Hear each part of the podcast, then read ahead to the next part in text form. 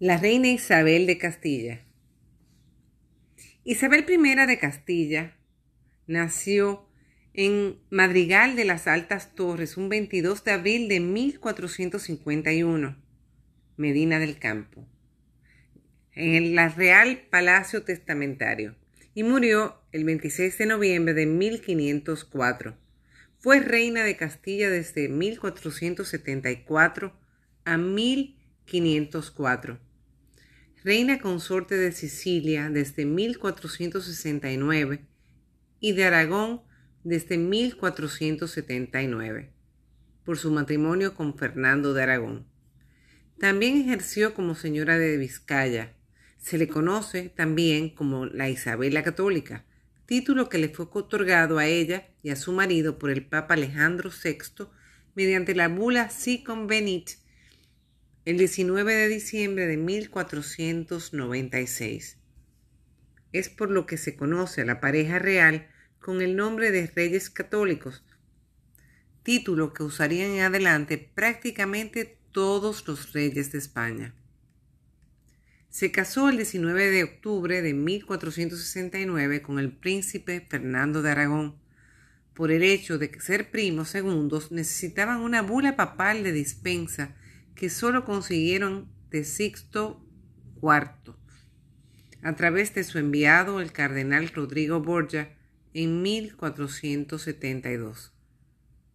Ella y su esposo Fernando conquistaron el reino nazarí de Granada y participaron en una red de alianzas matrimoniales que hicieron que su nieto, Carlos, heredase las coronas de Castilla y de Aragón, así como otros territorios europeos y se convirtiese en emperador del Sacro Imperio Romano.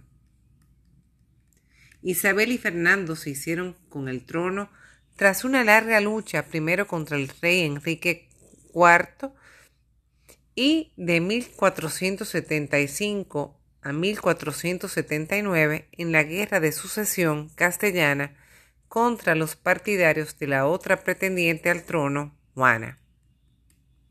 Isabel reorganizó el sistema de gobierno y la administración, centralizando competencias que antes ostentaban los nobles, reformó el sistema de seguridad ciudadana y llevó a cabo una reforma económica para reducir la deuda que el reino había heredado de su hermanastro y predecesor en el trono, Enrique IV. Tras ganar la guerra de Granada, los reyes católicos expulsaron a los judíos de sus reinos concedió apoyo a Cristóbal Colón en la búsqueda de las Indias Occidentales, lo que llevó al descubrimiento de América.